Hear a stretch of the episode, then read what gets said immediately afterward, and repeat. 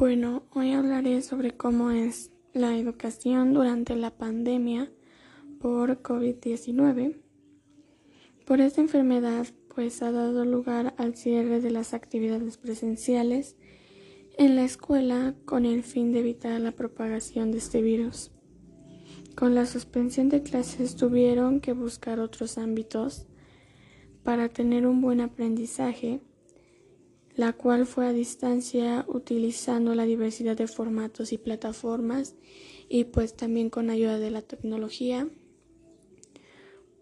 Un dato interesante es que la pandemia ha afectado a más de 1.500 millones de estudiantes, ya que no todos cuentan con lo necesario para estudiar en línea. Algunos no cuentan con internet o alguna computadora o un celular y pues esto ha dado que pues no puedan tener un buen desempeño en la escuela ahorita que es pues en línea.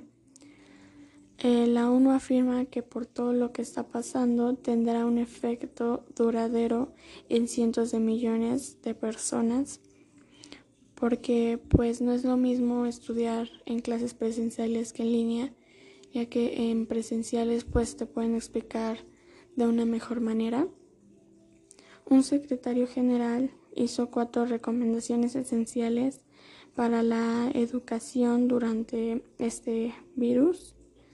La primera es que en cuanto los gobiernos hayan controlado la transmisión de COVID-19, se centren en reabrir las escuelas de manera segura y obviamente con todas las precauciones que pues se han estado diciendo en las noticias o en la televisión.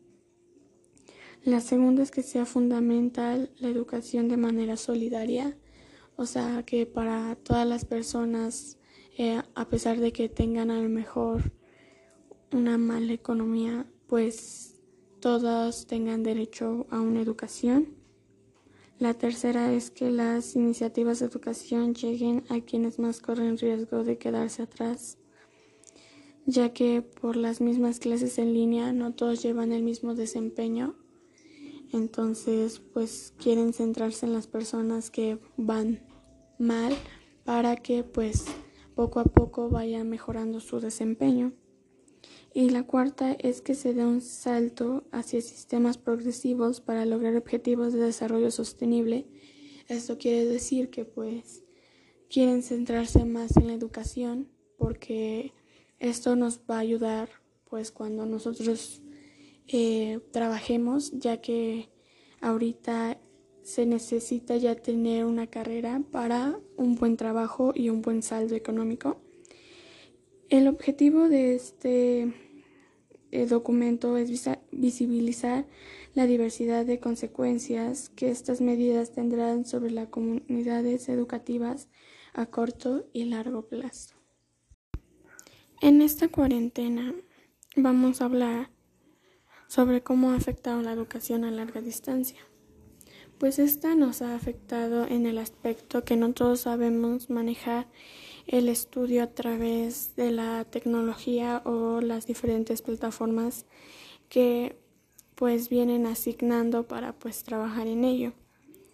Al estar concentrado en una pantalla durante más de dos horas es cansado y es muy fácil que pues pierdan la atención en las clases en línea ya que pues hay más factores de distracción. Al estar encerrados en nuestras casas, esto pues ha generado estrés, ansiedad, dolores de cabeza y ojos llorosos eh, para pues todas las personas, incluso las que pues también se encuentran eh, trabajando en línea.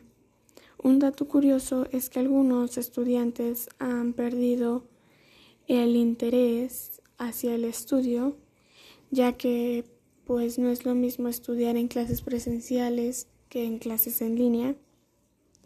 Estos pues son algunos síntomas que ha provocado la educación a distancia entre estudiantes y los maestros.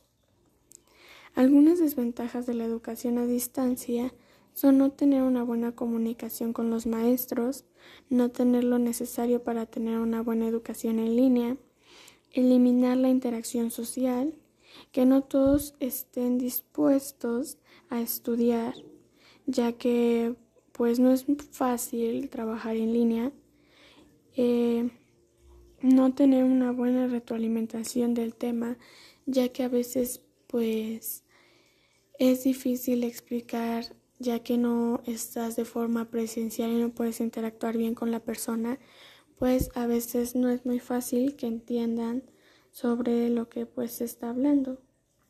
La UNESCO se está encargando de examinar la preparación de docentes y estudiantes, eh, garantiza programas de aprendizaje para las personas de baja economía, pues algunos de estos pues este, son como los programas en televisión que se han puesto eh, también quieren implementar educación socioemocional y psicosocial, combinar los medios de educación y limitar la cantidad de aplicaciones y plataformas con las que se está trabajando ahorita mediante el estudio, proporcionar a docentes y alumnos asistencia para utilizar las herramientas digitales.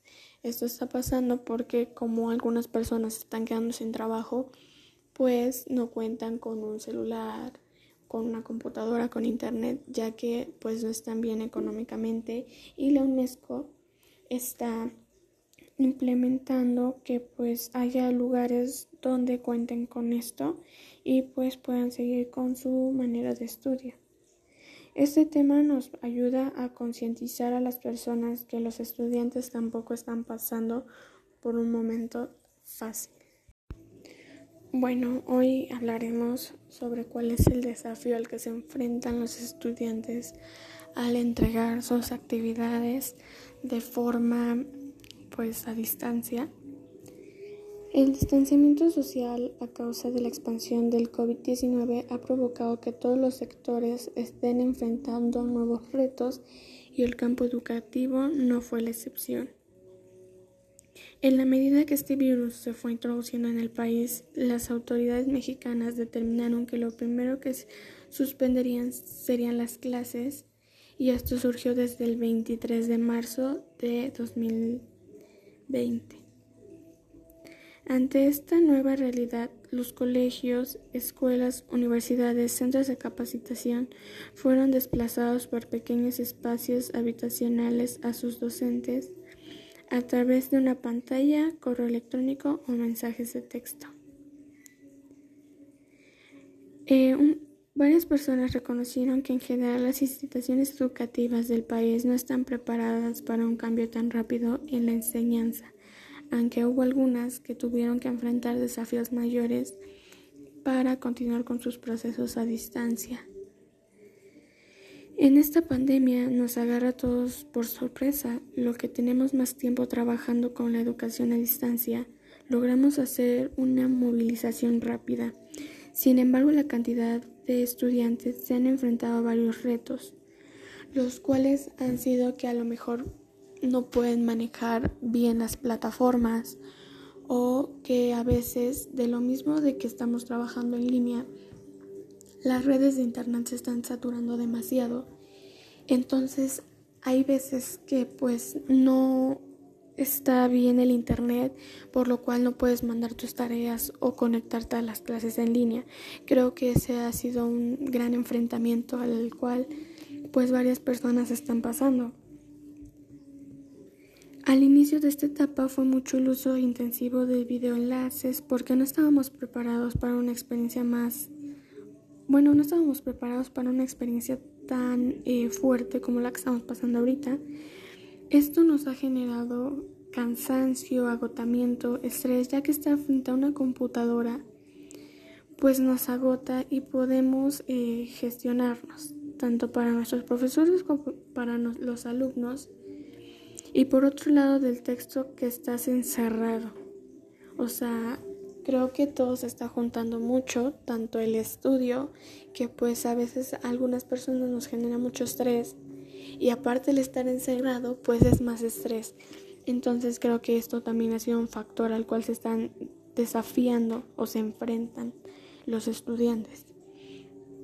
Otra podría ser que a lo mejor eh, no tienen la suficiente atención de sus padres por lo cual ellos pues no les interesa el estar estudiando, tener nuevos aprendizajes y pues el, por eso no entregan tareas y así y pues también no se ve un interés de los padres porque si hubiera interés yo creo que todas las personas en general pues los estudiantes tendrían un mejor desempeño académico y podrían entregar todas sus actividades. Esto lo hago para concientizar a las personas eh, del por qué a lo mejor algunas personas eh, no pueden entregar sus actividades, aunque a veces puede depender de algo como el Internet o puede depender de ellos mismos que no quieran poner de su parte para obtener mejores aprendizajes. Bueno, pues hoy les hablaré de pues qué me parece como pues están evaluando ahorita los profesores en esta cuarentena y siento que en el ámbito educativo pues esto es una realidad y toda la docencia ha pasado pues a ser virtual y ya no presencial. Ya sea a través de actividades diarias que envían eh, por este, las diferentes plataformas o ya sea por los programas de televisión o clases grabadas o emitidas en directo por alguna aplicación.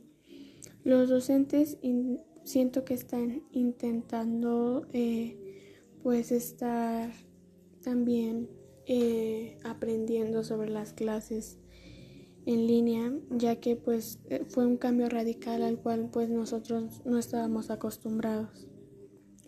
Siento que los maestros están dando lo mejor de ellos.